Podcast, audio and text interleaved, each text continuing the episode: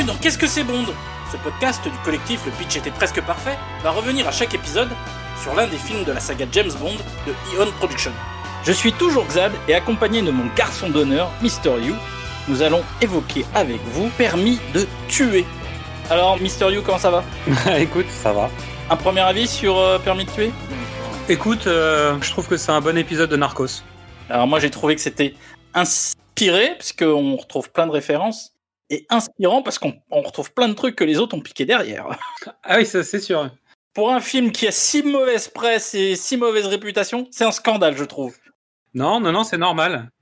Alors, Ça, tu chies- Non, mais tu chies dessus, mais tu viens lui vider les poches quand même, tu vois, il y a pas de... ouais, voilà. C'est On est terrible. vraiment, on est vraiment, euh, tu sais, c'est un, classique. Non, mais écoute, euh, j'étais pas, j'étais pas super chaud. Et au final, j'en ai déjà parlé la dernière fois, hein, mais je trouve quand même que les, les Timothy Dalton sont pas si pires. Mais je pense que c'est la violence des derniers, euh, des derniers hein, qui me, sans doute le fait de l'avoir vraiment mangé, analysé, etc. Je pense que les Roger Moore m'ont fait du mal. Tant que Daniel Craig n'était pas dans l'équation, Timothy Dalton il sonnait faux, et je trouve qu'aujourd'hui, avec Daniel Craig, ça marche mieux. On est d'accord. Alors, le film sort à l'été 89. Euh, le mur de Berlin va tomber en novembre. Les États-Unis vont envahir Panama et euh, essayer de sortir euh, Noriega, euh, narcotrafiquant bien connu, et- Mais, mais non, c'est un, c'est un artisan. en décembre. Donc, on est dans une période de grande transition historique. Ah oui, ça c'est clair. Et au niveau du cinéma, Permis de tuer sort entre juin et, et août. Le mois précédent, il y a eu Indiana Jones et la dernière croisade. Et aux États-Unis, la semaine suivante de la sortie de Permis de tuer, il y a Die Hard qui arrive. Donc, ça sonne le glas. On est d'accord ou pas? Voilà. On peut dire ça comme ça. C'est la période qui sonne le glas des années 80, 80 et des actionnaires des années 80. euh, puisque Die Hard va remettre les pendules à l'heure et va réorganiser un peu tout ce bazar. Mais c'est marrant parce qu'en fait, c'est quand même l'épisode où il y a Michael Kamen qui fait la musique. Donc c'est l'homme, c'est l'homme des années 80-90 quand même. Exactement. Techniquement, à la réalisation, c'est la dernière de John Glenn. Et il est très content de celui-là. Il dit que c'est son meilleur.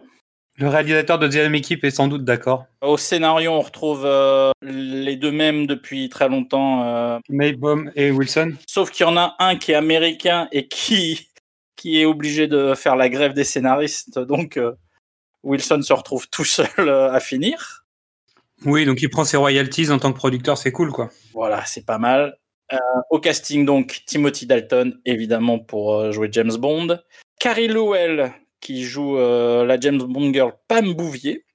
Le méchant du film, c'est Robert Davy, qui incarne Frank Sanchez. La deuxième James Bond girl, c'est Talisa Soto, dans le rôle de Lupe Lamora.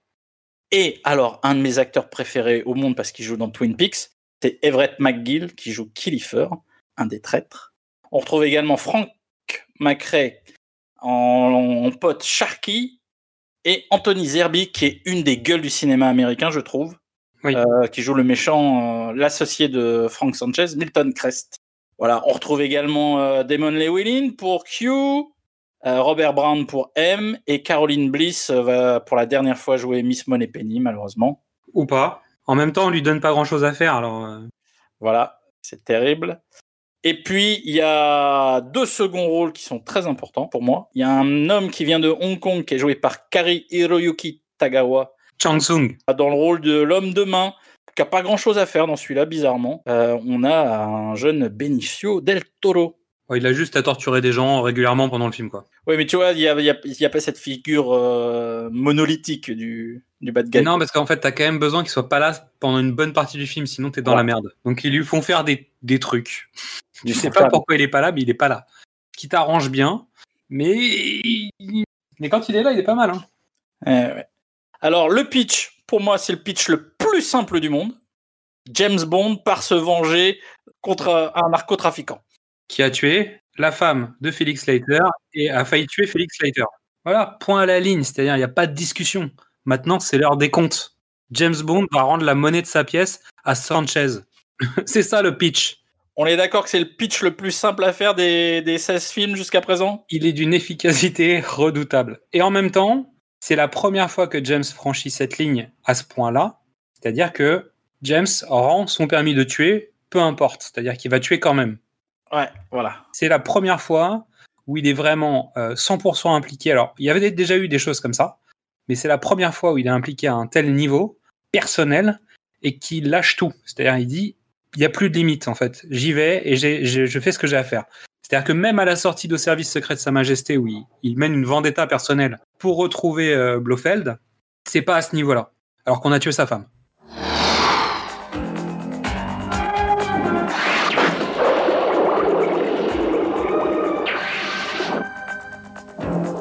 Est-ce que j'ai bien compris?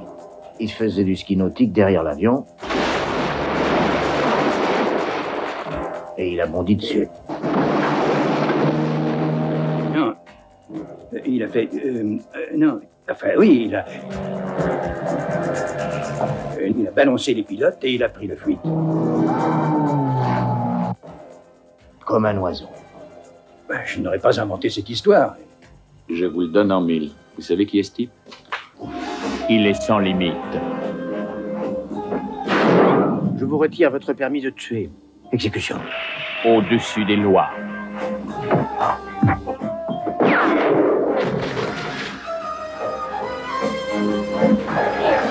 Il opère en solo.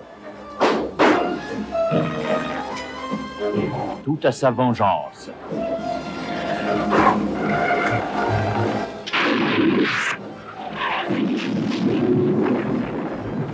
Timothy Dalton et James Bond 007 dans Permis de tuer.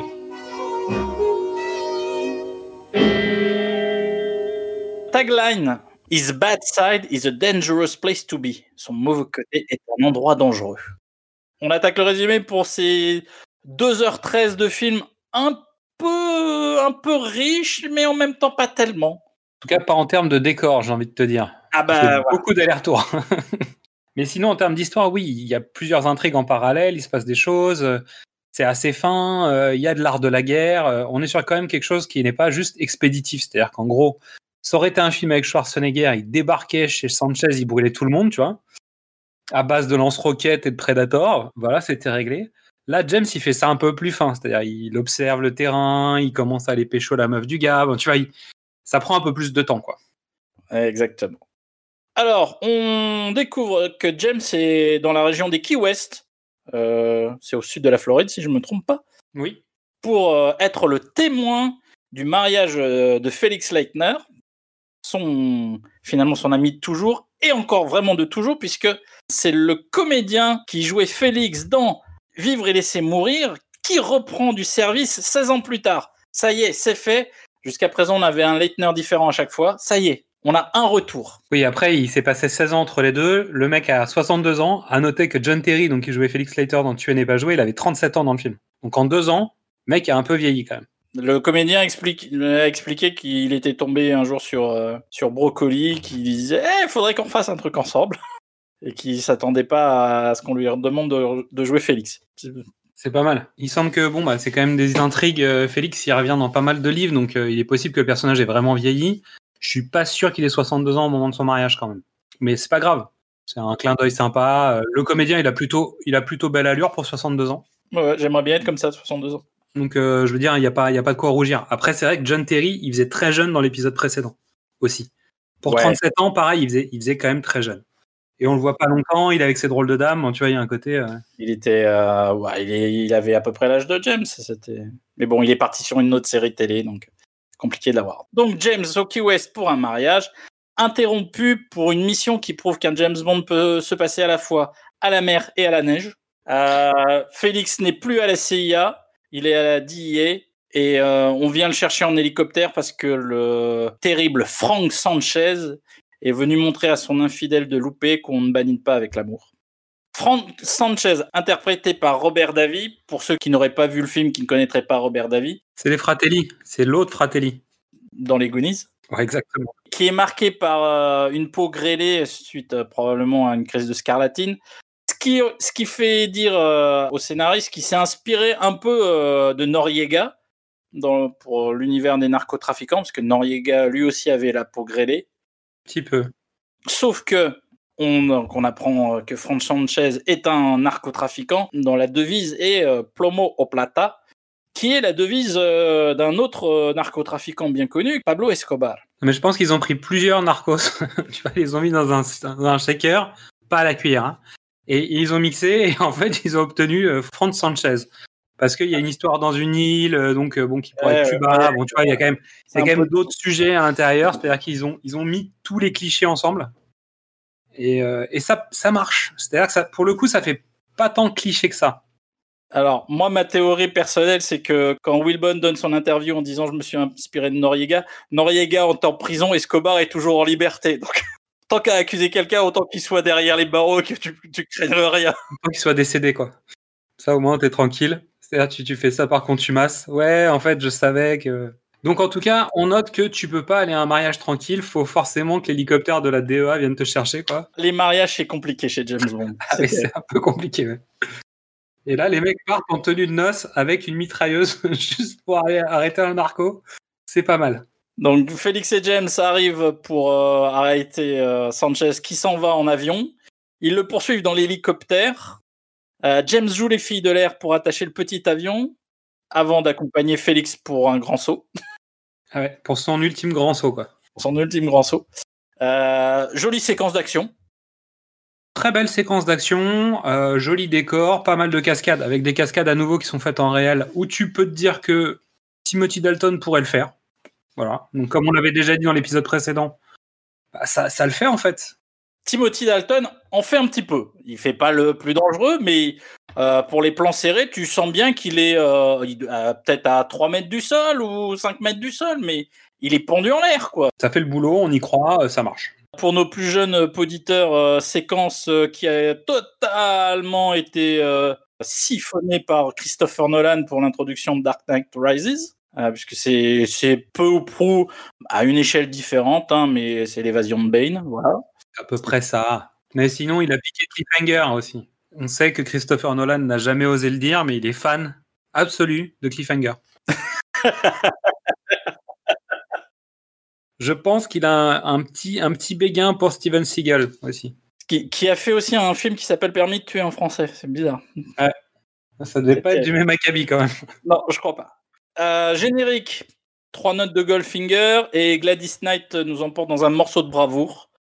Vraiment, euh, je crois que pour moi, c'est un des cinq meilleurs morceaux de James Bond. Je sais pas si c'est dans mon top 5, mais il est bien. Ah, il est à la hauteur de, pour moi, de Goldfinger ou de GoldenEye qu'on entendra la prochaine fois.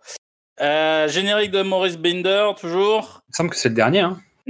Thématique photo qui, qui est très jolie, mais je trouve pas bien à propos. Je sais pas pourquoi. Si, c'est le mariage. Ah, ah, Non, mais en, en fait, c'est entre le mariage et euh, la célébrité euh, toxique qui se fait arrêter. Donc, résultat, Ouais. les paparazzi, c'est les années 80, bah tu vois. ouais, ouais, Moi, je mets ouais. ça sur ce compte-là. Après, objectivement, hein, je suis complètement d'accord avec toi, ça n'a aucun putain d'intérêt, quoi. Je, je comprends pas le rapport. C'est juste que d'un coup, en fait, il reprend le gun barrel, peut-être. À la limite, c'est là-dessus qu'on pourrait jouer, c'est de dire, il utilise le gun barrel dans l'autre sens. Donc, je me dis qu'il utilise l'appareil photo. Maintenant, on peut faire des incrustes, etc. Donc, tu sens qu'il y a une volonté d'aller essayer ce genre de nouveaux effets, à nouveau. Hein. Oui, Euh, oui. il joue avec les échos, il continue à jouer avec les silhouettes, avec le logo de Bond, etc. Il y a un plan que je trouve assez joli, c'est la danseuse derrière une vitre d'eau. Ouais, et je l'ai bien aimé aussi celui-là, ouais. je vois pas le rapport vraiment avec le film, même s'il y a une île, etc. Bon, si tu veux, c'est pas, flagrant, mais c'est joli. Euh, ouais. Donc, euh, la, la chanson en entier, voilà, puisque la chanson a été produite, tant qu'à faire, on Tu en profite, euh, on met toute la chanson. Allez hop À savoir que John Barry, en fait, euh, pour le coup, n'a pas de problème de fisc à l'époque. Donc Michael Kamen vient faire la musique, mais pas parce que euh, John Barry est, est en train de se cacher euh, pour des histoires d'argent. Il se fait opérer de la gorge à l'époque. C'est pour ça qu'il n'est pas disponible. Et voilà. Euh, Michael Kamen qui, ouais, qui a une petite filmo, quoi. Qui a une petite filmo derrière son truc, qui a un style, je trouve, proche de John Barry. Ça colle bien. hein, et- Ça colle bien, mais ça colle bien aux années 80 surtout. C'est-à-dire qu'en fait, il y a quand même un moment où tu as l'impression qu'il y a, y a Murtoff euh, qui va débarquer. Euh, c'est quand même, c'est quand même la musique de l'arme fatale. Bah, en fait, c'est la musique de la saga l'arme fatale. C'est la, c'est la musique de la saga Die Hard. Donc là, pour le coup, c'est très marqué arme fatale, je trouve. Ce film, il est, il sonne arme fatale plus que Die Hard, je trouve. Euh, dans la liste, il a fait Brazil, Highlander, euh, Roadhouse, Hudson Hawk, Robin des Bois, Prince des voleurs. Et oui, c'est pas Brian Adams qui a fait toute la musique du film. Euh, le dernier Samaritain, Le Géant de Fer, le premier X-Men et euh, quelques films genre Le Baron Munchausen ou Action Jackson. Petit CV quoi. Ouais, puis c'est aussi, euh, il a bossé avec l'orchestre symphonique de San Francisco. Il a fait toute l'orchestration du premier SNM de Metallica. Un... Il a travaillé sur les Pink Floyd. euh, Voilà, non. Et les albums. Et un des albums de Gilmour, je crois. Donc, non, non, c'est Léger quoi. c'est un, c'est un petit CV. Un petit CV. Par contre, je trouve qu'il est très, en tout cas sur la musique du film, il est très connoté années 80. Ouais. Et action noire, c'est-à-dire qu'en fait, Mais- comme la musique rappelle l'arme fatale, en tout cas me rappelle l'arme fatale, euh, je trouve que c'est assez connoté l'arme fatale 2 surtout. Donc un film qui est beaucoup plus sombre et je trouve que étonnamment, il y a des, il y a des parallèles entre les deux films quand même. Donc, fin du générique. Euh, Frank Sanchez est aux prises avec les agents de la DIA. euh, sans que ça le trouble le moins du monde. hein. Il, Ouais, offre de, foutent. il offre de les corrompre comme on te propose une deuxième tartine au petit déjeuner. hein, Il y en a un qui demande une globe, l'autre il dit euh, premier qui me libère, je lui lâche 2 millions. Pendant ce temps-là, le mariage de Félix, euh, alors, c'est part très mal. Je veux dire, c'est pour, pour la femme de Félix, tu sais d'avance qu'il faut quitter ce mec. C'est-à-dire parce que pendant le mariage, il travaille. Ouais, il reçoit une magnifique nana dans son bureau pendant que sa femme en fait est en train d'embrasser James quand même. Un moment calme, on, prépare, on se prépare à couper le gâteau. euh. James euh, va chercher Félix parce qu'il est temps quand même de passer au, d'arrêter de travailler. Il tombe sur euh, la jolie brunette euh, dont parlait Mister You. L'agent Killifer qui vient expliquer qu'il va escorter Sanchez à travers euh, le pont qu'on voit dans True Lies. Par exemple, peu de temps après, Et c'est là, à ce moment-là, que lui-même, il dit un True Lies parce qu'on découvre euh, que euh, Killifer essaye de se faire passer pour Elliot Ness, mais euh, il trahit pour euh, quelques dollars, quoi, tout simplement. ça. Oh joli. Pas Ah. C'était beau. Ouais, je l'ai travaillé, celle-là. Je me suis dit, on, va- on va, on va faire. Félix et sa femme laissent partir James ruminer sur son propre mariage. En lui offrant un briquet personnalisé pour marquer le coup. Et la jarretière. Sachant qu'en fait, il y a un truc qui est un peu étrange dans cette scène, c'est que Della, donc la femme de Félix, euh, donc lui donne la jarretière en lui disant bah, James, c'est toi qui seras le prochain à te marier, etc. Et en fait, bon, évidemment, elle, le- ça refroidit l'ambiance directe. Félix lui dit mais tu sais, il a été marié, etc. Alors qu'en fait, c'est Della qui est censée être une amie de James. Et euh, elle ne sait pas qu'il a été marié, que sa femme est morte. euh, C'est un peu bizarre. Non, non, parce que pour moi, Félix est au courant, puisque Félix faisait partie de l'affaire. Voilà, il, non, mais il, il a eu un aspect professionnel. Et James, dans son, dans son intimité, n'en parle pas. Ah, ok, ok. Donc, James s'en va, et malheureusement, euh, comme on disait, euh, un mariage euh, chez, chez James Bond, c'est pas. Ah, c'est quoi l'expression? C'est mariage, euh, mariage cocaïneux, mariage euh, pas très heureux, tu vois Je sais pas, c'est quoi? Mariage haineux. Euh, voilà, les sbires de Sanchez, euh, dont le très jeune Benicio, euh, sont venus venger leur patron. Ils kidnappent Félix et ils promettent à Delia un, un- très très très mauvais moment. Est-ce qu'elle a été violée ou est-ce qu'ils vendent ça à Félix? Parce que quand James retrouve le corps dans la scène d'après, honnêtement, elle est en robe de mariée, elle a juste pris une balle. Il y a un côté, ils en parlent à Félix histoire de le traumatiser juste avant de l'envoyer au requin, mais avec une méthode toute particulière quand même, qui est un peu expéditive. mal- En fait, ils, ils essayent de te donner le temps, mais tu vois, ça, ça va très vite, quoi. Félix est, est capturé. Il est emmené euh, dans, dans un endroit euh, qui est possédé par un des associés de Sanchez qui s'appelle Milton Crest. Et là, il est torturé par un requin. Euh, je me suis dit qu'il y avait longtemps qu'on n'avait pas eu ça dans un James Bond. Oui. En même temps, après les dents de la mer, le- le game du requin, il est tué, quoi. Ouais, mais en fait, ils ont quand même tenté le coup avec une pieuvre. Non mais ouais, on est d'accord, mais tu vois, une fois que que t'as eu Bruce dans l'eau qui, qui, qui te dévore, un petit requin de, de, de 2 mètres, c'est Moins impressionnant. pour le coup, contrairement à- aux dents de la mer, là, euh, on a une scène choc où le requin euh, avec des dents, mais euh, je pense qu'il a les il a les dents de Jaws de Moonraker, tellement Ouais. il, il, il coupe la, la, la jambe de Félix, on le voit, enfin on le voit pas, mais c'est bien fait, on voit la jambe coupée, mais c'est tellement propre que vraiment tu sens que c'est pas du petit requin. Non, mais ce qui est drôle, c'est qu'en plus, euh, bon, alors, pour le spectateur, euh, Félix meurt à cet endroit-là, en fait. Ah, on, on le pense mort, ouais. Ça. Euh, on passe à James qui doit, qui est attendu à Istanbul. Donc il s'apprête à prendre l'avion, mais quand il apprend un- que Sanchez s'est évadé, euh, il lâche tout. Il passe dans la maison de Félix ravagée. Il va à l'hôpital et il commence son enquête. Mais tout de suite, direct. Sachant que la première chose à laquelle il pense en disant Hey, Sanchez s'est évadé, il se dit Oh, Félix Oh, Je suis pas sûr que ce soit si évident en fait. C'est évident dans le scénario parce qu'on en a besoin, mais objectivement, est-ce que tu as vraiment ce réflexe de dire Ah, ils vont se venger de Félix? Alors, je suis d'accord, mais mon premier réflexe, alors c'est peut-être pas de se venger, il est, c'est joué comme ça. Oh mon dieu, Félix est en danger, euh, machin. Mais mon premier réflexe, euh, bah, je vais revoir mon pote de la DIA avec qui je l'ai, euh, je l'ai arrêté, quoi. Faut qu'on retourne l'arrêter quoi. Voilà.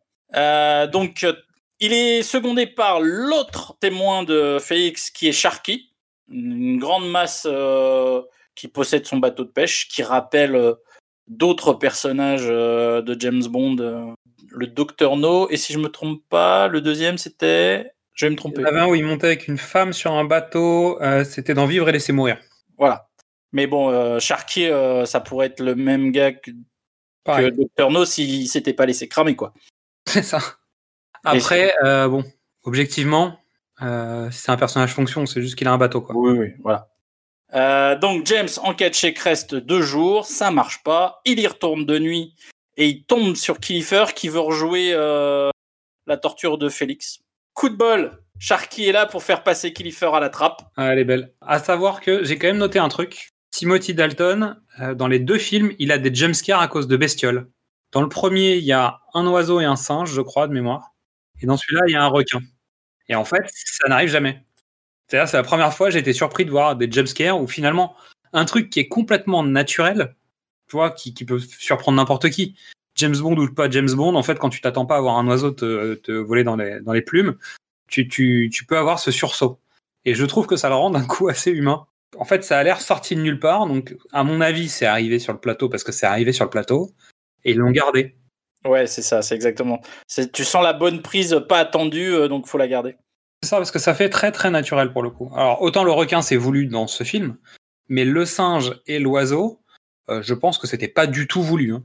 C'est, ça, ça, ça peut pas être joué en fait. Non, on est d'accord. Premier mort pour James Bond dans ce film. De sang-froid, c'est pas en se défendant. On est, là- il est là pour se venger.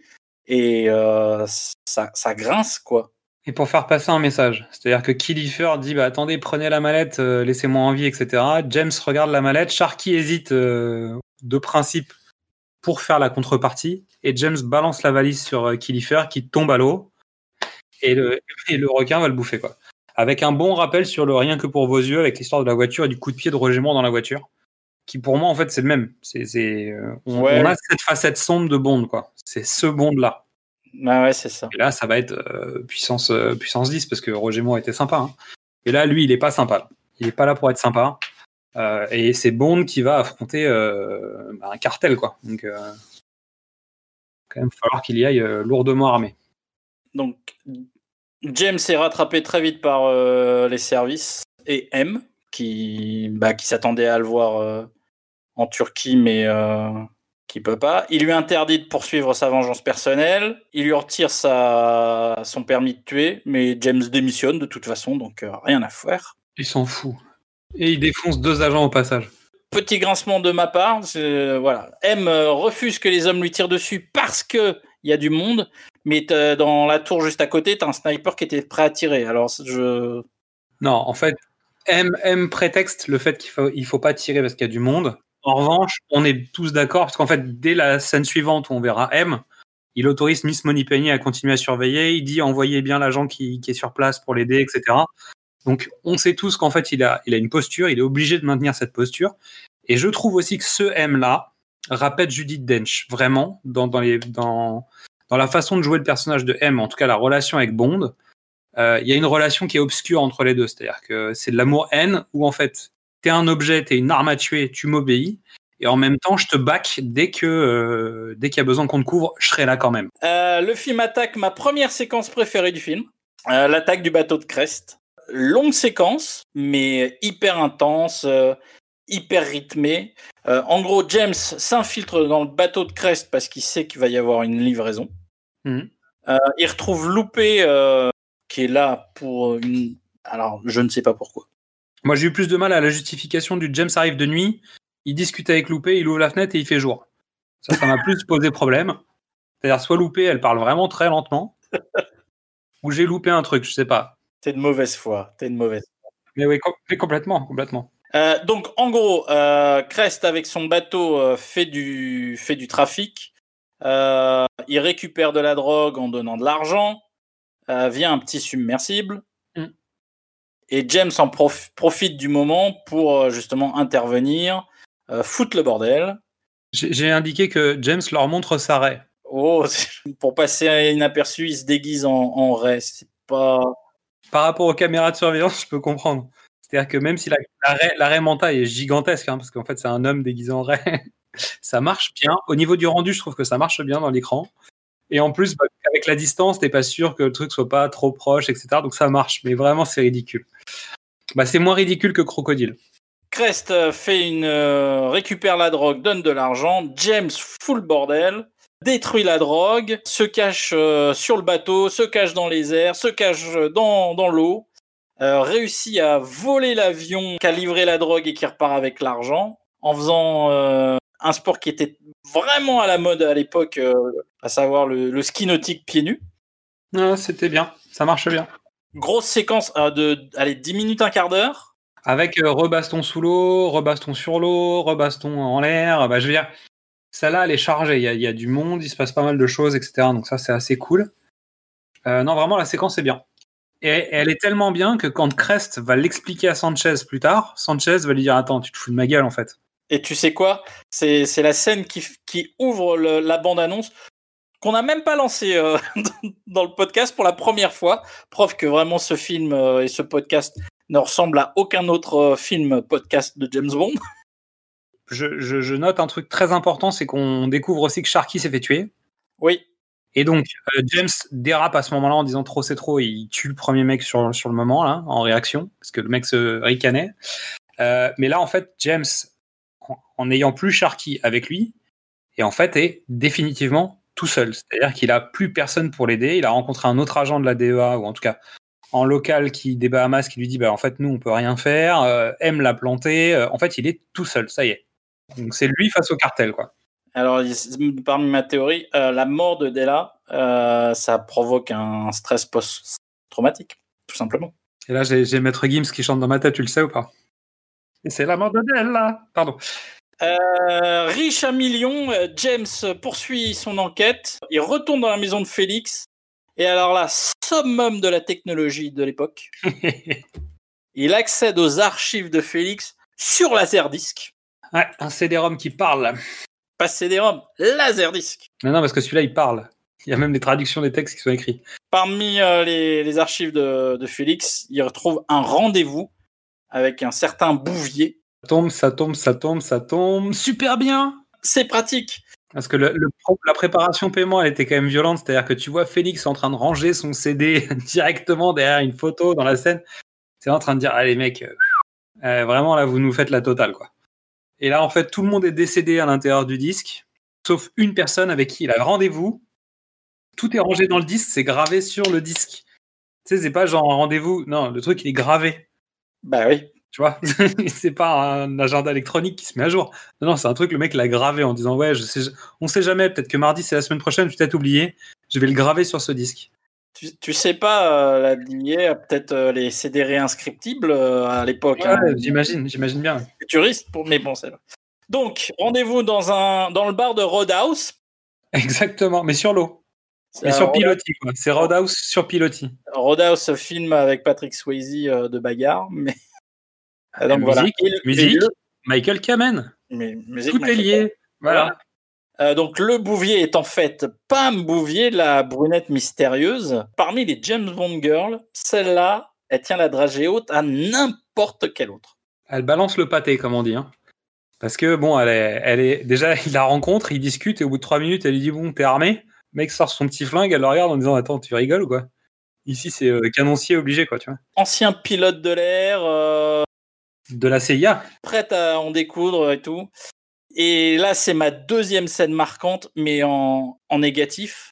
les sbires de Sanchez arrivent, donc Benicio del Toro, Bobby Six Killers. Vas-y, explique qui est Bobby Six Killers. C'est l'adjoint du rebelle. Je veux dire, c'est le mec qui lui trouve des contrats.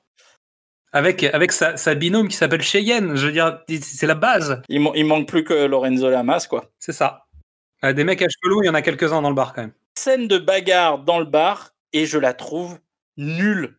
Euh, la chorégraphie est pas bien exécutée, y a le rythme est pas bon, y a, un- alors qu'on a eu une scène d'action hyper dynamique euh, sur le bateau, là, ça, je trouve que ça tombe à plat. Sans, faire de mauvaises blagues sur le fait qu'il soit sur pilotis, je trouve que ça navigue un peu entre deux eaux. euh, dans le sens où ça frôle par moment la, bagarre de bar, tu sais, que tu verrais dans, dans un Police Academy, quoi. Sais, un côté très euh, drôle, limite toon, un peu dans certaines actions. C'est-à-dire, la danseuse continue à danser pendant que les gens se jettent les uns sur les autres autour d'elle et se balancent des sièges de bar, etc., jusqu'à ce que quelqu'un essaye de passer sur sa scène.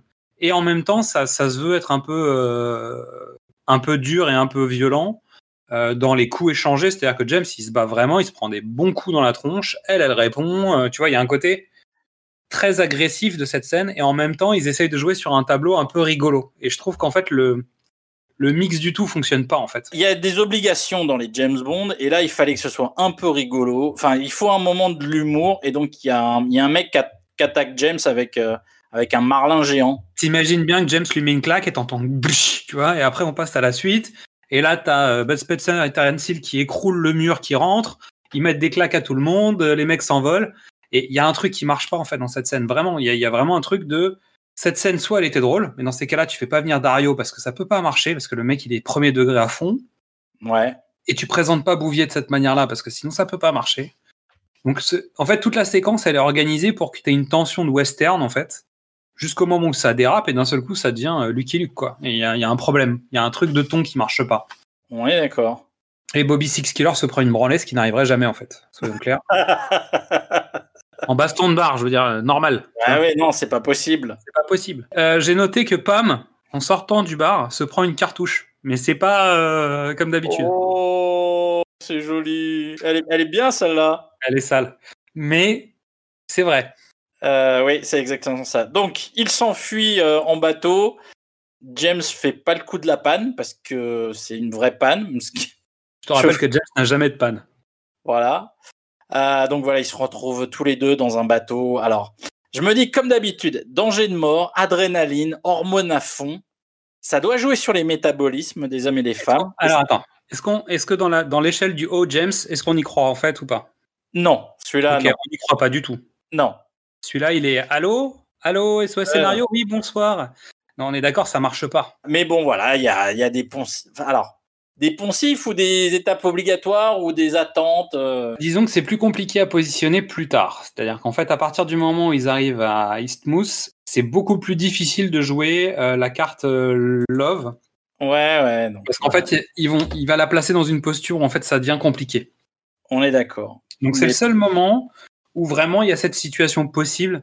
Alors évidemment, elle arrive trop vite, évidemment, euh, ça, peut justifier sur l'adrénaline et tout, mais euh, Bon, on en rediscutera, mais il y a un grand classique dans les James Bond, c'est que tu as la méchante James Bond girl qui trahit et qui en meurt, la gentille qui est là, et la troisième euh, qui, qui sert euh, de détente. Là, en fait, la première James Bond girl, en fait, c'est la mari, enfin, c'est la femme de Félix qui meurt. comme quoi, il s'était bien passé quelque chose. hein. Voilà. Alors, pour l'instant, est-ce que la méchante loupée va mourir ou pas? On ne sait pas, mais tu vois, les- le, le rapport, euh, le, la- le- le rapport aux femmes euh, habituel des James Bond est pas là. Non. C'est bizarre. Et pour parler de femmes, on se retrouve à Londres où Monet Penny essaye de faire ce qu'elle peut pour aider James. Bah, au moins savoir s'il est toujours en vie, où est-ce qu'il est, euh, essayer de prendre de l'info. quoi. Et là, c'est. Alors, pour- malheureusement, c'est triste, hein, mais voilà. Monet Penny. Merci, au revoir, salut C'était le dernier jour de Karen Bliss, merci. Merci. Donc voilà. Euh, M, euh, comme tu l'as dit, M couvre et puis euh, on se retrouve dans la deuxième partie du film. Et surtout, il mandate un agent à Eastmouth Oui. pour surveiller James. On ne sait pas qui c'est. Exactement. Et là, on se retrouve dans la deuxième partie du film parce que pour moi, le film, c'est, il est coupé en deux. Oui. Et, et la première heure qui vient de passer, en fait, c'était une longue préparation. C'est-à-dire, il y a, dans un film, tu as trois actes. Un premier du- d'un quart d'heure, 20 minutes. euh, le gros deuxième acte qui fait une grosseur, et puis le troisième, c'est la résolution. Là, pour moi, le premier acte, il a duré une heure. Bah, ça dépend, en fait. Pour, euh, en tout cas, en termes de, scénario sur le fait de faire intervenir James dans une affaire, ça s'arrête au moment de la mort, entre guillemets, de Félix. Donc on est à un quart d'heure, 20 minutes, si tu veux, dans l'organisation. Mais je suis d'accord avec toi, la vraie mise en place, en tout cas, l'intro du deuxième acte est très très long pour arriver jusqu'à Eastmouth, parce que c'est à partir de maintenant où on va mettre en place les enjeux du film, euh, les enjeux du méchant, les motivations des uns et des autres. Et, euh, et c'est très long, ouais. C'est très long. T'as l'impression qu'ils ont mixé deux histoires. Ce qui est sans doute le cas, hein, parce que c'est pas la première fois qu'ils nous font le coup. Après, c'est assez, assez fluide quand même. C'est-à-dire que tu t'ennuies pas, ça passe bien. euh, James tente d'infiltrer l'organisation de Sanchez euh, en se faisant remarquer dans le casino que tient Sanchez, lourdement. Euh, en, voilà, en, utilisant, en gagnant beaucoup, beaucoup euh, au blackjack. Et il essaye de vendre ses services pour infiltrer euh, le groupe. Ou pour le coup, il utilise le plus grand des mensonges, c'est-à-dire une presque vérité où il leur annonce qu'en fait c'est un agent anglais qui a été remercié. Le plan de James en français, euh, on dirait euh, diviser pour régner. En italien, ça s'appelle euh, Per un pugno di dollari. Et en japonais, ça s'appelle le Yojimbo. C'est l'original, c'est le vrai, c'est l'unique. Ah oui, ça c'est. Regardez Yojimbo. Non mais on est, on est d'accord. Voilà. Là, il va, il va mettre des petites graines dans la tête de Sanchez régulièrement et les laisser pousser toutes seules. Et il va regarder Sanchez faire le ménage. À, à noter que je trouve le professeur Joe Butcher extraordinaire. Son rôle est génial. C'est-à-dire, tu découvres qu'ils ont monté une espèce de téléévangéliste qui balance le prix de la drogue pour voir qui va mettre de l'argent, qui va acheter des kilos, etc. Je trouve que cette scène est dingue. Je la trouve assez bonne en fait. Le téléévangéliste est incarné par Wayne Newton. Aux États-Unis, c'est une, figure hyper populaire. C'est un, c'est un chanteur de country. C'est une personnalité. C'est, c'est un peu, le- en termes de flamboyance, c'est le, c'est un peu le, le Liberace euh, hétéro country. Tu vois ce que je veux dire? C'est. Et euh, pour le coup, je le trouve hyper drôle. mais il est Je trouve le drôle. personnage hyper sympa en fait. Hyper sympa tout en étant le pire, la pire des ordures très certainement. Euh, mais tu vois, il y a un côté genre le mec est sale et en même temps tu l'aimes bien quand même parce qu'il a l'air, il a une espèce de bonhomie, tu vois. Au lieu d'avoir un méchant qui qui explique son plan à James au moment de le tuer pour prouver sa supériorité intellectuelle, là James infiltre euh, l'organisation pour apprendre les trucs de l'intérieur et le mec lui fait ses confidences. Donc on a les mêmes dynamiques, mais on n'a pas les mêmes raisons. C'est c'est pas aussi ridicule. Et surtout au passage, il lui met dans la tête que Crest se fout un- sans doute un peu de sa gueule, quand même. Euh, et puis il va, il va recommencer sur d'autres après. Tout en se faisant passer. Alors il a du bol, hein, James, parce que euh, c'est grâce à Chang Tsung qu'il peut faire ça. Ah, voilà. Euh, Sanchez, euh, dans l'histoire, on retourne dans l'histoire, euh, Sanchez reçoit une délégation chinoise euh, pour, faire, pour faire du business. Là, on explique que les, la vente, euh, enfin la prise de commande de drogue se passe donc par l'émission du téléévangéliste. C'est une démonstration aux futurs clients chinois. James essaye de s'infiltrer, ça marche pas très bien. Il rentre dans l'hôtel euh, comme client particulier. Il fait passer Pam pour son assistante. Mhm. Et l'agent euh, dépêché par M arrive enfin et c'est L'oncle de James. Q. Q Normal. qui évidemment est dépêché sur le lieu, c'est naturel, avec quelques gadgets. Avec sa mallette McGuffin Company, il arrive. Voilà. Et donc il est venu euh, en soutien technique. Avec son baise en ville. Exactement. Après, c'est pas un scandale, je veux dire. euh, Simon Pegg le fait sur tous les missions impossibles, quasiment. Ouais, mais Simon Pegg, il a pas l'âge d'être son grand-père, tu vois ce que je veux dire? Euh, donc pour le coup, c'est un peu, oui, ça va. Mais en fait, pendant, pendant tout un temps, je pensais que c'était Chang Sung qui était là pour euh, surveiller James. Finalement, il travaille pour le même camp, ou quasiment, parce qu'en fait, il est de Hong Kong. Donc euh, Hong Kong, à l'époque, c'est encore anglais. Ouais, ouais. Donc résultat, les services se parlent pas vraiment en plus, pas en même temps. Ils sont pas censés savoir que James est là parce qu'il fait sa vendetta personnelle. Alors. Précision, Hong Kong n'est pas anglais, Hong Kong est sous protectorat anglais à l'époque. D'accord. En tout cas, les services, le, le mec qui vient, il a pas une tête de chinois. hein. Et puis, euh, c'est bientôt la rétrocession, alors attention. hein. Ouais, bientôt, bientôt. C'est pas encore euh, l'époque Jean-Claude Van Damme. Euh, donc, James tente un attentat qui rate à cause de, de vrais ninjas venus de Hong Kong. Voilà, mon cœur saigne, puisque maintenant les ninjas, c'est à Hong Kong. Pour le coup, il a une vraie tenue de ninja hein, par rapport au. Ça, c'est sûr. Ouais, c'est sûr. Et c'est un vrai artiste martial euh, qui fait bien le boulot, mais bon, voilà, les ninjas viennent pas de Hong Kong, quoi. C'est compliqué. James est capturé. Euh, on apprend quand, donc voilà que Kwang euh, est un agent venu de Hong Kong qui cherche à s'infiltrer depuis des années. Et l'attentat tout pourri de James juste pour essayer de tuer Sanchez, ça a ruiné leur travail. Oui, parce que Sanchez pense que ça vient de la part de, cette, de cet homme-là, parce qu'en fait, déjà, il le trouvait louche. L'équipe hongkongaise est laminée euh, par l'armée. Et coup de bol, mais c'est incroyable, hein, bah, les apparences jouent en faveur de James, qui est pris finalement dans la bande de Sanchez. Ce qui est pas mal. Je trouve que le, le, le trick, c'est plutôt bien. Honnêtement, entre euh, voilà l'intégration, je t'explique mon plan, mais pas parce que tu es mon adversaire digne de savoir, mais parce qu'il faut que je te mette dans le coup. C'est beaucoup plus fin, et finalement, tu notes quand même que quand tu fais ça, t'es mieux reçu que quand t'es chez Goldfinger en tant que, en tant que mec surveillé, quoi. Bah, c'est-à-dire que t'es pas attaché à un, rayon, à une planche et un rayon laser, quoi. T'es dans. Ouais, ou au radiateur avec un mec un peu louche qui te surveille devant la porte. Là, James, il se réveille, il a un bon lit douillet, il a un pyjama en flanelle, euh, tu vois, on est cool, quoi. Et tout de suite, on lui met loupé dans les bras, quoi. On se croirait chez Scaramanga.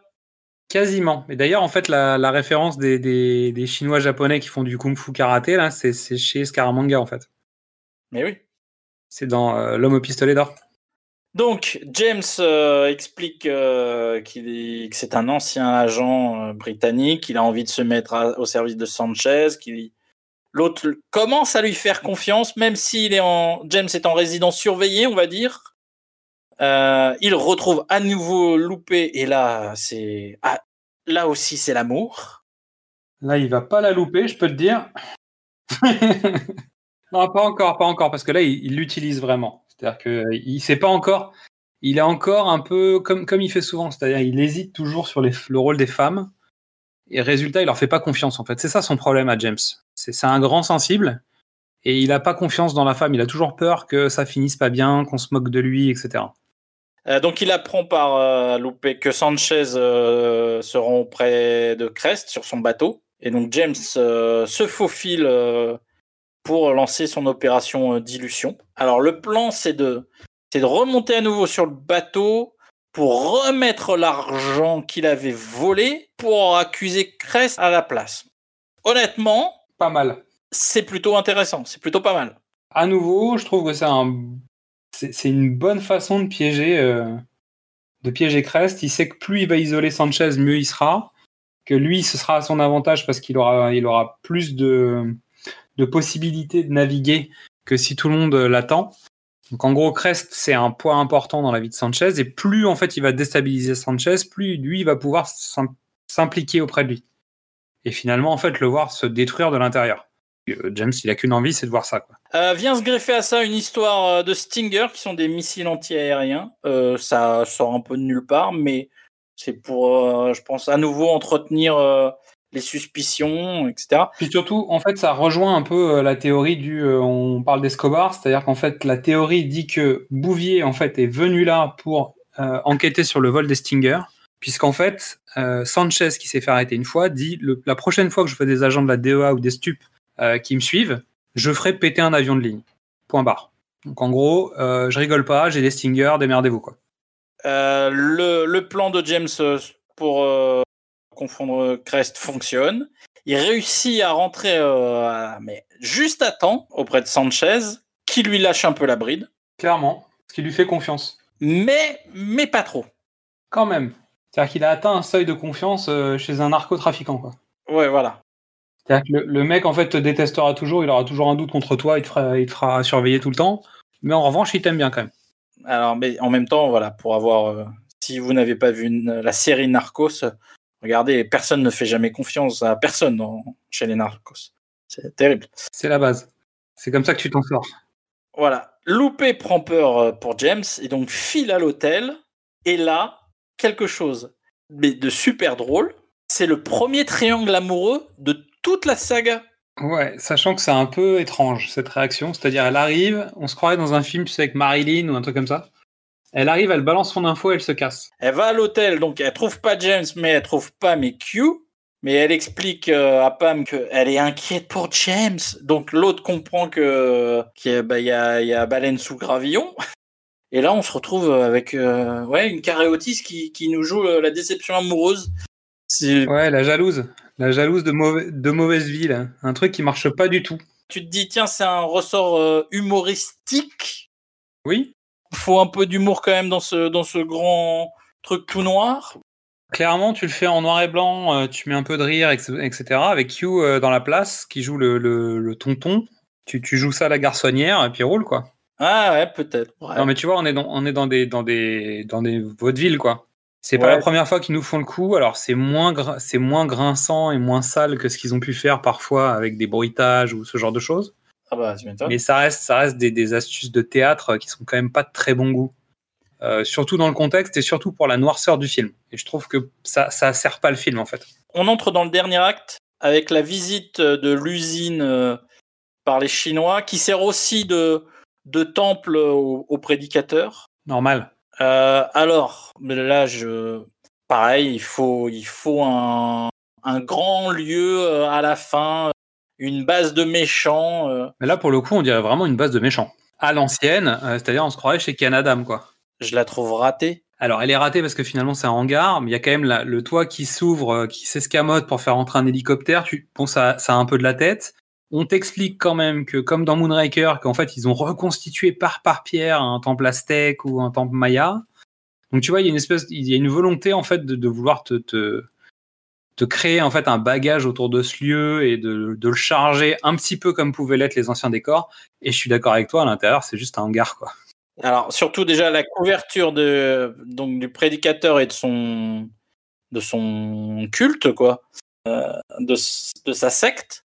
Mais alors, donc tu mets une usine de production de cocaïne dans un endroit où des gens vont venir, ça marche pas. Bah, où beaucoup de monde vient. hein. Alors, ok, c'est des- c'est une secte, mais quand même. Ah oui, mais t'as des, camions, t'as, t'as des camions de livraison. Bon, Ouais, donc c'est un peu bizarre quand même. alors c'est une usine de, de, de préparation pour le transport, pour être plus précis. Ils prennent de la drogue, euh, ils la dissolvent euh, dans, dans de l'essence. Le processus pour récupérer ensuite la drogue est montré, machin. Et donc c'est une usine hyper moderne, mais qui a les mesures incendie les plus faiblardes du monde. C'est clair. Le mec, il manipule de l'essence et dès que tu fous le feu, tout brûle. Pierre inclus, quoi. Alors, est-ce que c'est un, c'est secrètement un hommage à Dr No où James se faisait péter la base en appuyant sur un bouton? Ça pourrait. Est-ce que c'est pour se dire, on n'a plus le temps, faut accélérer, vas-y, fais péter le truc. euh, Mais surtout, tout le monde s'en fout. C'est-à-dire, il y en a qu'un, c'est le comptable, qui dit Attendez, euh, c'est quand même cher euh, l'installation là, parce que moi j'ai vu les, loyers. Je vous rappelle que le pierre par pierre, bon, c'est très sympa, hein, mais ça coûte une blinde hein, quand même. Donc c'est le seul qui dit Vous voulez pas juste prendre un extincteur, on met un coup, et puis voilà, tu vois. Tout le monde lui dit Ah, mais ferme ta gueule, on s'en fout, vas-y, c'est pas important, sauve les camions. L'usine, elle tourne à plein régime, mais juste pour faire semblant qu'il y a de la coke, hein, je te rappelle, parce que ils sont en train, pendant que James va, non, ce qui va se passer après, euh, il y a de la coke qui est en, qui est en continu en train de se faire euh, broyer, etc., etc. Donc, ce qui fait que, à mon avis, dans les camions, il y a autant que dans l'usine. Donc, en gros, le, il y a un truc qui colle pas. On est Euh, d'accord, ça colle pas. Et puis surtout, je sais pas, tu mets un sprinkler, un extincteur, et puis tu fais pchit pchit, voilà, c'est terminé. C'est ça. Bref, en deux temps, trois mouvements, James a, a semé la panique, les Chinois s'en vont, et puis s'en vont, et puis s'en vont, parce qu'eux, ils mettent beaucoup de temps à partir. Oui, mais en fait, ils s'en vont pour de vrai. C'est-à-dire qu'après, on les verra plus du tout. Voilà. Euh, les camions sont évacués. James est confondu, évidemment. Par Dario qui s'était planqué pendant tout le reste du scénario pour pas reconnaître James parce qu'en fait, depuis la bagarre de bar, ils ne se sont pas croisés une seule fois. Exactement. pour l'homme de main, genre c'est le porte-flingue de, de, de Sanchez, c'est son, on va dire, premier ou deuxième homme de main principal. Parce qu'il y a un autre mec et il est jamais là en fait. Entre-temps, James a un peu foutu la... le doute euh, auprès de Heller euh, avec les missiles. En fait, il y a un côté Monte Cristo euh, où tu, tu vois, tu détruis les trois mecs et c'est obligé, mais Heller passe à la trappe très vite. Sachant que lui, il n'était pas dans le calcul, c'est-à-dire qu'en fait, lui, on le découvre quand on arrive à Eastmouth, donc c'est un personnage qui est vraiment tiers en fait dans l'histoire. Il est expédié. Pareil, euh, Dario Benicio, euh, James risque d'être broyé justement par la machinerie de l'usine. Dario euh, essaye de le faire. Et puis finalement, boum, paf, tchoc, surprise, euh, c'est Pam qui débarque et qui tue Dario. Telle la Madone. Parce qu'en fait, au moment où elle arrive, il y a une espèce de jet de lumière sur elle, hein, qui est un plan d'un mauvais goût euh, certain. Tout ce truc de la base est expédié, mais en deux temps, trois mouvements, alors que les précédents films auraient pris plus de temps. Et on s'en fout parce que la meilleure scène du film, elle arrive maintenant. C'est la poursuite entre James et les citernes James récupère un des camions citernes. avec un avion. Pam pilote, lui euh, saute sur le camion, bien avant que Tom Cruise monte sur le TGV. C'est ça. On en reparlera. La prochaine épisode, on parle de ça. Promis. Si tu veux. Je te le dis.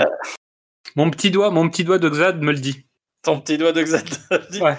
Euh, donc voilà, séquence poursuite, euh, mi-Mad Max, euh, Fury Road, euh, mi, euh, mi-duel, mi-film d'action des années 80 avec euh, des explosions euh, et des flammes euh, plein écran. C'est Ouais, il y, a- il y a pas mal de flammes. Il y a pas mal de flammes. C'est des morceaux, des moments de bravoure. honnêtement, les gens peuvent critiquer ce qu'ils veulent du film, l'intérêt machin, c'est plus James Bond, Sean Connery machin. Cette séquence-là, elle tient la route encore aujourd'hui quoi. Bien, bien joué.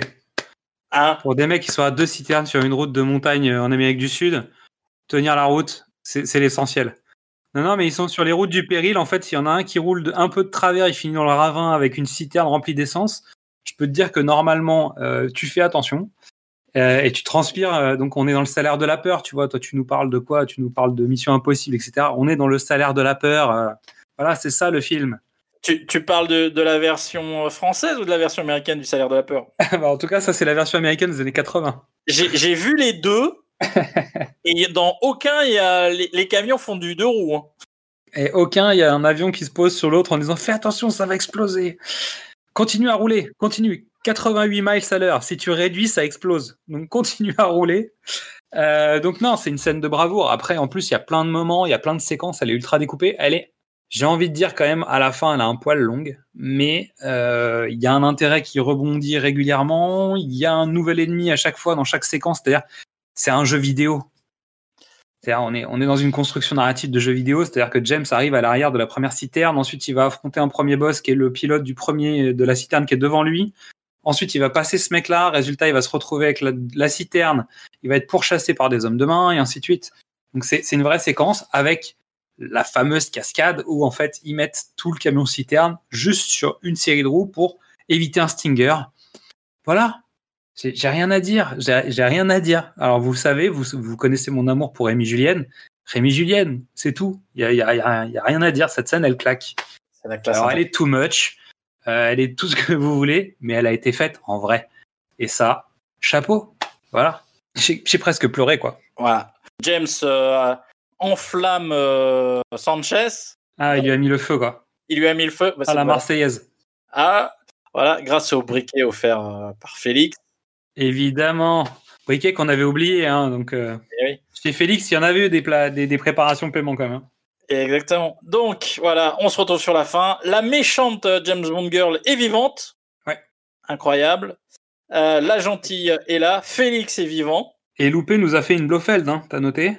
C'est-à-dire Ah bon? elle s'en est sortie parce qu'en fait, euh, à un moment dans la séquence du prédicateur, en fait, on voit Sanchez qui, qui est avec son, son iguane de, de compagnie. Ouais. Et son iguane de compagnie a un collier en diams, Ouais. donc pas la, la chanteuse. hein. Euh, et, et donc, euh, à la fin, elle explique quand même qu'il avait oublié son iguane. Et donc, elle a récupéré les diamants de l'iguane. Clin d'œil au chat de Blofeld dans Les diamants sont éternels. Ouh, ouais, pas mal, ouais, ok. Et je, je pense que ça. ça l'est vraiment. hein. C'est-à-dire que, alors il doit y avoir le côté Escobar avec les hippopotames, etc. Donc tu dois avoir un clin d'œil là-dessus sur le côté iguane. Par contre, le collier en diamant, Ouais, ouais, non, euh, je pense qu'on est, on est clairement sur une citation de Diamants sont éternels. Et James la place. Il place loupé, quand même. Il Non, toi et moi, c'est pas possible. Va voir le général corrompu là-bas. regarde le président, il a l'air pas mal. Je pense que vous allez être bien ensemble. Allez, salut. Et puis finalement, voilà, c'est la fin. James euh, et Pam se tombent dans les bras, tombent dans l'eau. euh, Là, il lui fait un bien. saut de départ. C'est ça que j'ai écrit. Oh, joli. Euh, et donc voilà, un petit James Bond de 2h13, euh, vite fait, bien fait. Alors, euh, Euh, moi, j'ai- dit mes trois scènes préférées. les Bah, moi, moi, c'est de même que toi pour commencer. Et la dernière, évidemment, c'est la scène de poursuite avec les camions. Je pense que tout Bah le monde ouais, avait compris. bah, en fait, on a, on a les trois mêmes, quoi. Alors, euh, il faut quand même reconnaître un truc, c'est le premier James Bond que j'ai vu au cinéma. D'accord. Donc, je pense qu'il y a une sorte de... Il y a un truc. En, en revanche, j'en avais un mauvais souvenir. Sans doute parce qu'il a été assez décrié euh, comme étant euh, l'apothéose des années 80 dans leur excès, etc. Et je trouve euh, que c'est pas le cas tant que ça. Je pense qu'il y a des films qui sont bien pires. Bisous à Commando. Non, mais je veux dire, si, si tu dois aller dans le too much du n'importe quoi, du, tu vois, de l'excès ultime, etc., Commando est tellement loin que on, voilà, on peut pas, pas aller plus loin que ça. Donc pour le coup, moi j'adore le film, hein, c'est pas la question, mais on est tous conscients que c'est trop. Voilà, Commando c'est trop. Le mec vient tout seul, il est chargé comme s'il était venu avec un tank. euh, voilà, il n'y a, pas de discussion. Là, pour le coup, il y a de l'excès, c'est les années 80, il y a des explosions, etc. Mais moins que dans tellement d'autres films que je pense que James il a pris pour tout le monde. Parce que les gens regrettaient Moore, parce que les gens regrettaient, euh, regrettaient euh, Sean Connery, et finalement on tombe dans le trop années 80 avec un personnage qui est vraiment très sombre. Et en fait, le film précédent déjà préparait un personnage qui était assez réaliste et un peu sombre, et là en fait on tombe encore plus bas. Et donc je pense que les gens dans les années 80, ils n'avaient pas envie de ça en fait. Ils voulaient de la flamboyance, de la rédemption, un personnage qui brille, etc. Et pas un mec qui, à chaque épisode, s'engouffre un peu plus dans la noirceur. Euh, on en aura besoin plus tard. On a besoin d'un John McClane, d'un mec normal qui va briller. Euh, je pense que euh, les films de Timothy Dalton souffrent euh, de la présence d'Indiana Jones. Oui. En fait, Indy fait mieux les films de James Bond que les films de James Bond. T'as envie de dire, tu sais ce que tu veux dire, c'est qu'en fait euh, Steven Spielberg avait envie de faire un James Bond, mais qui voulait pas rentrer dans les codes de James Bond? Non, mais ça, on l'a déjà évoqué. Mais tu vois ce que je veux dire? Euh, non, je suis d'accord. Indy, c'est la recette de James Bond euh, transposée ailleurs, mais euh, de du grave, de la légèreté, de l'humour, des films, machin. La recette de James Bond est mieux faite ailleurs. Ah, pour le coup, elle est moins codifiée euh, chez Indiana Jones, c'est moins codifié. Voilà. T'as, t'as des, t'as, évidemment, tu as des trucs que tu vas prendre chez Bond et tu les mets face à face et il y a des choses qui se répondent. Mais en fait, avec le deuxième épisode que Indiana Jones a eu, en fait, les codes ont été explosés dans le deuxième. Donc en fait, on est dans une trilogie, euh, en tout cas à l'époque, euh, dans une trilogie qui a pas de code. James Bond, c'est une saga avec des films qui se répètent les uns derrière les autres. Donc on est, on- ils ont plus de liberté dans Indiana Jones entre guillemets. Euh, ils peuvent se permettre d'être plus légers. euh, C'est, c'est du pulp. Donc finalement, en fait, on est dans un truc où euh, il y a des codes, mais il y en a pas tant que ça. Il y a le chapeau, il y a le fouet. Bon, tu vois, tu, tu reprends des trucs, mais c'est pas ultra codifié comme les Bonds, avec nécessité de se réinventer. On est à l'épisode 16. Dire, ça fait 16 films. C'est énorme. Ouais, Et on ouais. fait pas intervenir Thor et Hulk et je sais pas quoi, tu vois. C'est-à-dire que quand tu transposes ça à ce que fait Marvel euh, aujourd'hui, hein, sur, les, sur les sagas où tu as 25 films pour en construire un qui va faire plus d'argent que les autres, euh, ils ont besoin de plein de personnages différents. Les films sont pas toujours en coordination les uns avec les autres.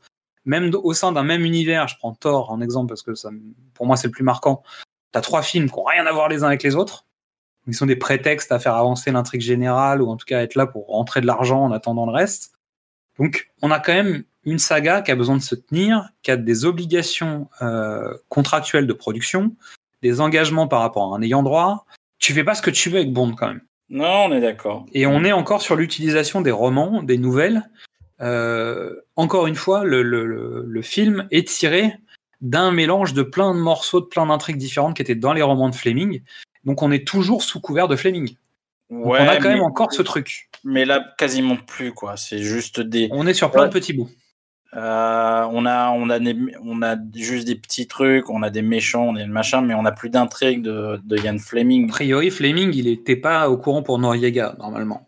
Bah non, il était, Même il était si- plus là. Mais tu vois, il y a quand même encore ce truc, il y a quand même une- encore une obligation de résultat. Euh, dire un Indiana Jones 2, s'il marche pas, bah, c'est pas grave, c'est le deuxième. Pire, bon, c'est une erreur de prod. Voilà, fin. Euh, le 16e Bond, il peut pas se louper, quoi. On est d'accord. Et il y a un virage, et en fait, là, on arrive. En fait, on arrive au bout du tunnel, c'est-à-dire que euh, à la sortie, il y a un mur euh, qui s'appelle les années 90, entre guillemets, et puis plein d'autres choses dont on parlera sans doute pour l'épisode sur GoldenEye, parce que je pense que pour la genèse du film GoldenEye, c'est important de parler de ce qui se passe après. Eh ben, Euh, je, je voulais, je veux, je veux en parler, euh, je veux en parler aujourd'hui. Eh ben, en parlons-en. Mais avant tout, dans dans Permis de tuer, il y a un triangle amoureux. Et nous aussi, on peut former un triangle amoureux, mais il nous faut une présence féminine. Oh yeah. Et, alors, c'est la transition la plus pourrie de l'année, hein, on est d'accord, mais euh, on va laisser la parole à Midissa. Salut à tous, avec ce 16e volet, on peut souhaiter toutes nos félicitations à notre ami Félix pour son mariage, ainsi que sa superbe entrée spectaculaire en parachute. Putain mec, t'as trop la classe. Et toutes nos condoléances pour la mort de la jeune mariée. Mais c'est peut-être mieux comme ça, parce que la meuf, à peine après avoir dit oui, elle saute sur JB pour l'embrasser. Ouais, genre c'est la tradition, c'est ça, ouais. Elle a bon dos la tradition. Bref, notre méchant s'appelle Sanchez. Ce mec, c'est pas une blague. C'est chaud de bosser pour lui. Vous avez vu Krell? Eh ben, il a pas supporté la pression. Je tiens à saluer la concentration de la danseuse du Bullhead. Imperturbable pendant la bagarre, même quand JB a presque failli se faire empaler avec un espadon. J'ai adoré toute l'histoire autour du triangle amoureux entre JB, Loupé, Pam. D'ailleurs, je salue son self-control parce que moi, ça ne se serait pas passé comme ça, hein parole de capverdienne. Mais heureusement que Q a les mots qu'il faut. Les hommes de terrain sont obligés d'utiliser tous les moyens dont ils disposent pour atteindre leurs objectifs. Quoi? Mon cul, oui? Son cul, ton cul, Q, n'importe quoi. Heureusement que JB a retrouvé un semblant de bon sens et qu'il a choisi la belle Pam à la coupe garçonne. Elle gère trop cette meuf. Du coup, on a le droit à une scène de fin qui m'a donné des frissons, un vrai kiff, sans mer, ni bateau, mais dans l'eau d'une piscine. Ah, peut-être le début d'une love story Merci beaucoup, Midissa. J'espère qu'on te retrouvera bientôt et que toi aussi tu auras les yeux dorés. Pas mal. D'habitude, euh, à cet instant, euh, chers poditeurs, poditrices, on évoque un sujet lié à James Bond. Comme le personnage de Ryan Fleming est devenu un phénomène de société, son impact dépasse les films et les romans. Euh, mais aujourd'hui, il n'y aura pas de chapeau parce que je trouve que Permis de tuer, moi je pense que c'est la fin d'un cycle. Albert Broccoli, dit Kubi, va mourir quelques temps après. John Barry euh, ne composera plus la musique. Maurice Binder arrête le générique. John Glenn s'arrête. Maybaum arrête. Timothy Dalton s'arrête. Il va se passer six ans avant que GoldenEye arrive. Tout le monde dit que c'est Casino Royale et Daniel Craig qui lance euh, une espèce de reboot. Et moi, je suis pas d'accord. Je pense que GoldenEye est déjà un reboot. Bah, déjà, ils ont le même réalisateur, les deux. J'ai envie de te dire. C'est Martin Campbell qui vient euh, faire euh, GoldenEye et qui fera Casino Royale. Et donc, je voulais profiter de l'occasion avec toi pour évoquer ces, ces 16 premiers épisodes qui sont en fait les, épisodes de, de Cubby, quoi. C'est ça. Les Cubby Your Enthusiasm. Pour moi, la saga James Bond, c'est euh, la saga de Cubby. Et je voulais, euh, je voulais ton retour là-dessus. Moi, je suis pas très basket, donc Cubby Bryant, je connais pas trop. Non, non, non, tu n'as pas le droit. non, pas le droit. Pardon. non, non et non. Too soon, too soon. Pas la, euh, pas la décennie de sa mort. Je suis d'accord. Évidemment, je suis d'accord. Après, on a suffisamment découpé les périodes et je pense qu'il y a eu d'autres étapes intermédiaires, mais c'est vrai que c'est un moment charnière dans la saga, où euh, on rentrera plus dans le détail quand on parlera de GoldenEye quand même sur tout ce qui est euh, souci de production, sujet, qu'est-ce qui s'est passé, pourquoi 6 ans. Mais clairement, papa n'est plus. Et donc, euh, bah, comme chez Disney en fait, à la mort de Walt, il s'est passé quelque chose. Il y a eu une période de flottement, il a fallu se réinventer, etc. On, est dans des, choses qui sont tenues par quelqu'un, vraiment, qui sont portés par quelqu'un, par une équipe évidemment, mais par une identité qui donne le, là. Et pour le coup, euh, à partir du moment où il est plus là, bah, il va falloir refaire quelque chose d'autre. Et je pense que les années 80 s'arrêtant, parce que GoldenEye arrive dans les années 90, que finalement le ton Timothy Dalton n'a pas plu tant que ça. Euh, c'était pas la bonne époque. Ils étaient en avance de phase, je pense, ou en tout cas en retard, peu importe, mais en tout cas c'était pas le bon moment. Euh, et il y a besoin d'apporter quelque chose de nouveau, ou en tout cas d'anciennement nouveau. Ouais, ouais. Et donc le fait d'aller chercher euh, un comédien qui va être flegmatique, qui va très bien porter le smoking, mais qui est capable de faire des blagues et qui, qui est un peu le genre idéal, ça le fait. Alors que Timothy Dalton, il est loin d'être le genre idéal. Cubby a été malade et je pense que déjà sur Permis de tuer, euh, c'est sa fille Barbara qui a, qui a, pris les rênes, voire même sur, euh, bah, sur le fait de, en gros, l'arrivée de Timothy Dalton peut potentiellement plus vraiment être complètement de son ressort. Ouais. Plus ou moins. Mais tu vois, on a quand même, euh, voilà, c'est euh, c'est une œuvre euh, alors, qui varie beaucoup et euh, c'est difficile parce qu'elle s'est perdue et pensait se retrouver en revenant au matériel de source. parce que voilà, de, de tout ce que je lis, les fans du bouquin de James Bond préfèrent, préfèrent les Timothy Dalton et les Sean Connery Mm. au, au Roger Moore. Mais Mais en fait, GoldenEye est, euh, est, à mon sens, hein, un contre-exemple. Alors, on le verra euh, en attaquant vraiment euh, toute cette période-là. Mais en fait, c'est limite GoldenEye qui est une erreur de parcours, en fait. Parce que tout de suite après, euh, les, les suivants, on, on tombe dans des catastrophes des années 90, quoi. C'était 90-2000, c'est horrible, quoi. ouais. Horrible. Parce qu'en fait, tout- toute l'intelligence, entre guillemets, l'intelligence qu'ils ont voulu mettre à l'intérieur de ce GoldenEye, en réinventant le personnage en partie, en reprenant ce qui marche, en essayant de réinventer une mythologie euh, au niveau des ennemis et des méchants, parce que je trouve que le méchant est plutôt réussi dans GoldenEye, et, même a tendance à placer des billes pour tout ce qui va se passer après dans les sagas d'agents secrets, parce qu'en fait, on se rend bien compte qu'il n'y a plus de, de grandes forces en puissance de manière hostile frontalement. C'est-à-dire qu'on va, on va arriver dans, on va dire, l'espionnage technologique et technique, euh, une guerre froide et une guerre informatique en partie, et le terrorisme en face. C'est-à-dire qu'il n'y a plus de guerre, c'est fini, euh, on n'est plus dans des guerres frontales. Euh, donc il n'y a plus de Russes, il n'y a plus de communistes, il n'y a plus de nazis. Tout ça, ça a disparu.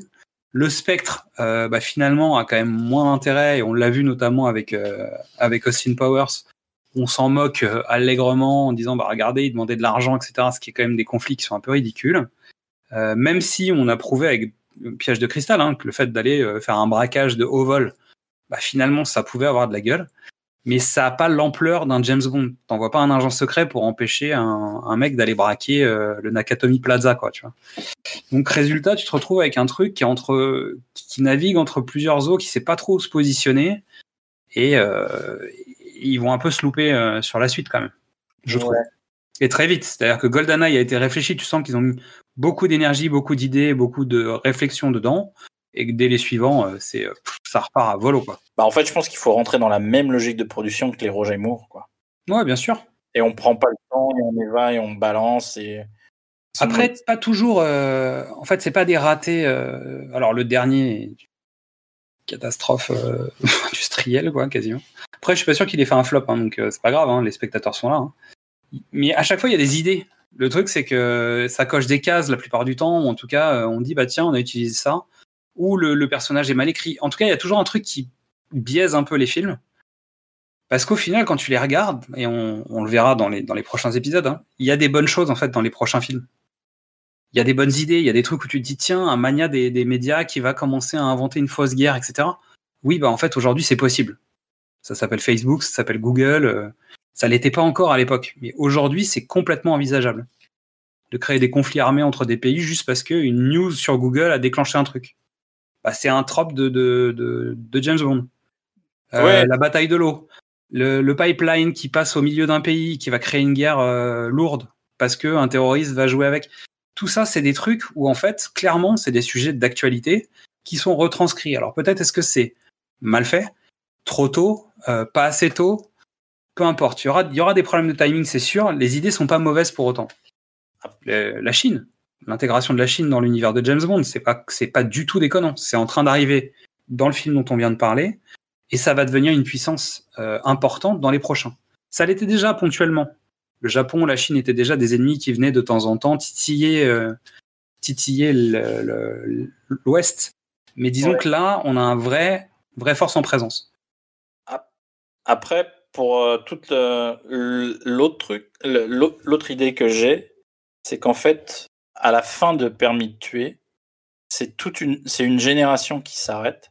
C'est la génération qui a vécu la deuxième guerre mondiale. C'est la génération qui a vu le fascisme. C'est la génération qui a vu la montée, euh, enfin qui a vu la guerre froide. communisme, ouais. Et l'œuvre l'œuvre de Fleming est basée sur la lutte contre le fascisme. Spectre, c'est c'était ça, c'était un avertissement, c'était une, euh, une, une fantaisie autour euh, d'une organisation fasciste. Hmm. Et je trouve que voilà, une fois que toute cette génération s'arrête, euh, ceux qui reprennent derrière, ont, vécu, ont grandi dans, dans l'époque de la guerre froide, où, tu vois, ont, entendu le récit de leurs parents, mais ont, ont pas vécu la même chose et le et, effectivement leur thématique ne sera pas celle de, de leurs parents. Puis surtout, peut-être que c'est une génération de personnes qui, un, a grandi avec James Bond aussi. Oui, C'est-à-dire que d'un seul coup, on sacralise, on sacralise une saga. Il y a, il y a un moment où euh, ça fait suffisamment longtemps pour que les, premiers, les scénaristes des, des films de Pierce Brosnan, en fait, aient grandi avec Bond. Et on a, on a la sacralisation de la saga. Euh, maintenant, à chaque fois que c'est un film, le marketing aidant, c'est-à-dire qu'on continue aussi à arriver dans des années où en fait l'argent attire l'argent. Que sortir un film euh, à la James Bond, bah, ça y est, c'est, je veux dire, c'est des mécaniques de production, c'est de la communication, du marketing, de la presse. Bah, je veux dire, c'est une machine qui est super lourde. On commence à avoir des enjeux sur qui va faire la musique, etc., etc. Donc ça, ça commence à devenir une vraie machine de communication. Et c'est pas anodin euh, dans dans l'ensemble, dans la réflexion autour d'un film. Et finalement, euh, il y a aussi les premiers piratages. euh, voilà, on rentre dans une, on rentre dans un autre univers.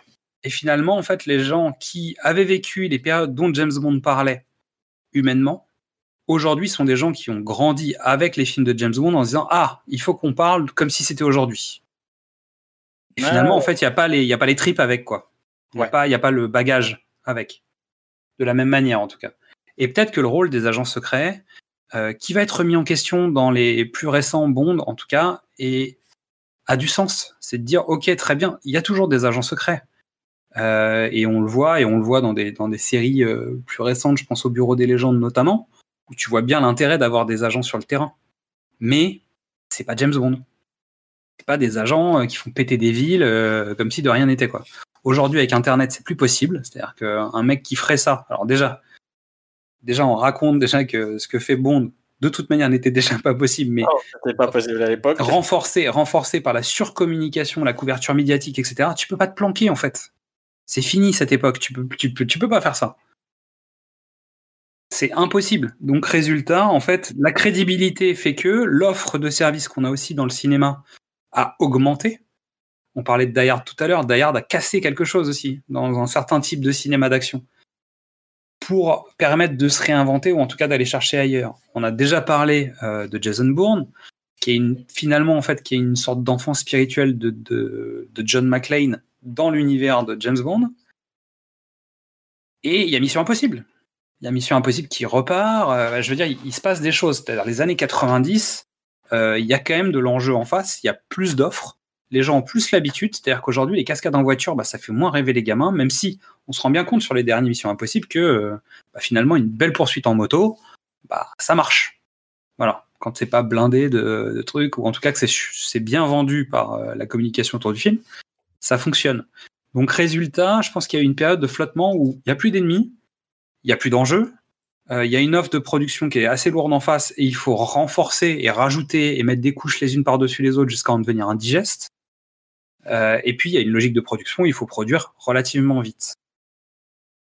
Donc, je pense que tout ça fait qu'on a, on a créé une sorte de monstre, en fait. Un monstre qui a duré 25 minutes, là, tu vois, le tunnel, quoi. Pardon. Non, non, mais écoute, tu, es passionnant. On va finir l'émission en musique? Ah, il paraît que c'est un peu comme ça que ça marche d'habitude. Bah, en fait, c'est ce que disait Xad avant. Je l'aimais bien, ce Xad. Faut pas regretter. euh. Le monde est un éternel recommencement, donc potentiellement. Mais on en reparle, ouais, on en reparle en antenne. Alors, parce que vraiment cette émission ne ressemble à aucune émission, euh, la chanson rejetée du film, on ne peut pas l'écouter. Ok. Alors là, c'est super. Donc là, vous entendez euh, le concerto pour vent et porte euh, qui vibre. Non? T'as quelque chose à nous faire écouter quand même. Ce qu'on écoute en ce moment, c'est une chanson d'Eric Clapton qui s'appelle Theme from a Movie That Never Happened. Ah. Le thème d'un- film qui n'est jamais arrivé. Et c'est exactement l'histoire de cette- la chanson qui n'existe pas donc. Euh, Michael Kamen euh, travaille sur un générique, sur une chanson de générique avec Eric Clapton. Mhm. euh, Et Sting pour- Non, Non, encore. non. pas encore. Euh, pour euh, crédibiliser, pour renforcer euh, l'identité de James Bond, ils invitent à venir jouer le guitariste qui jouait sur le thème de James Bond en 63. D'accord. Voilà. On a une chanson qui existe, qui est là, qui, qui semblerait être pas mal. Ils ont même tourné un clip quelques semaines avant la sortie du film. Coup de Trafalgar, comme on est en Non, anglais. ça marche. Ouais. Trafalgar n'est pas un drame pour les Anglais, donc euh, euh, c'est c'est- La chanson euh, est rejetée. On passe à Gladys Knight et il ne reste aucune trace de ce thème. Est-ce que c'est pas un coup de Brocoli ou un coup de John Barry quand même? John Barry va savoir. Mais est-ce que le thème était pas trop proche de ce que Kamen et Clapton avaient déjà fait? Déjà, je trouve que la musique, hein, comme je disais tout à l'heure, je trouve que c'est déjà assez proche, donc euh, pourquoi pas? Voilà. Mais finalement, moi, je trouve que c'est c'est pas grave, puisqu'en fait, euh, Probably Me est un de mes thèmes de musique de film préférés, donc je m'en fous en fait. Et d'ailleurs, on, on peut passer à It's Probably Me, collaboration de Sting, Michael Kamen et Eric Clapton. Qu'est-ce que ce générique, quoi Et David Sanborn. À savoir que pour moi, en fait, à partir de ce- du moment où tu sors ce morceau, il peut plus y avoir de film L'arme fatale, quoi. C'est terminé. C'est euh, voilà. Bah pourtant, il y en a eu un. Je te rappelle que la fin du quatrième, c'est Why Can We Be Friends, tu vois. C'était l'enfer, quoi. Le morceau, il est sympa, tu vois. Mais il y a un moment où respecte-nous quand même. Mais voilà. Euh, il y avait euh, Jet Li quand même, donc on peut. donc, Il y avait Jet Li. peut-être un jour, on retrouvera ce thème euh, oublié, mais voilà. Pour, euh, pour, per- euh, pour Permis de tuer, c'est Gladys Knight, qui n'est pas sans rappeler la chanson avec laquelle on va finir. Oh, qui est... Alors, pour le coup, tu avais un doute sur le top 5 euh, des chansons pour euh, Gladys Knight. On est d'accord que Tina Turner et Golden Eyes, c'est dans le top 3 oui. Oui, oui, oui, oui, oui, ça va. Hein? Après, je reconnais quand même que les morceaux de Daniel Craig sont pas mal. Donc, il y a bataille. Et les anciens, il y a des trucs qui claquent, mais c'est vrai que Quoi. Merci de nous avoir écoutés. Euh, Merci à tous. Et puis, euh, bah, je vous retrouve euh, dans le prochain et troisième euh, numéro de, de mon... de mon... Qu'est-ce que c'est Bond? Et puis, on se dit à bientôt.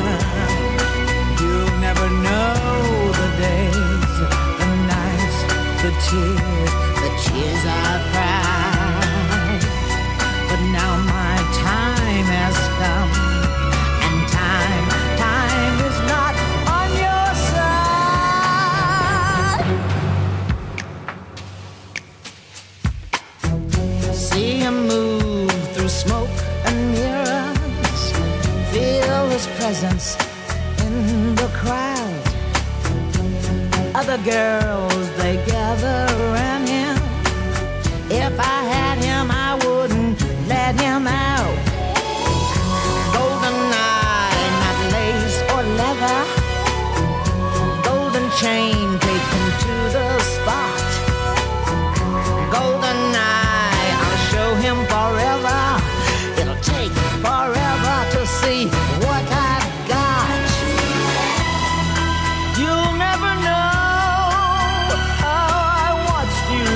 shadows as a child.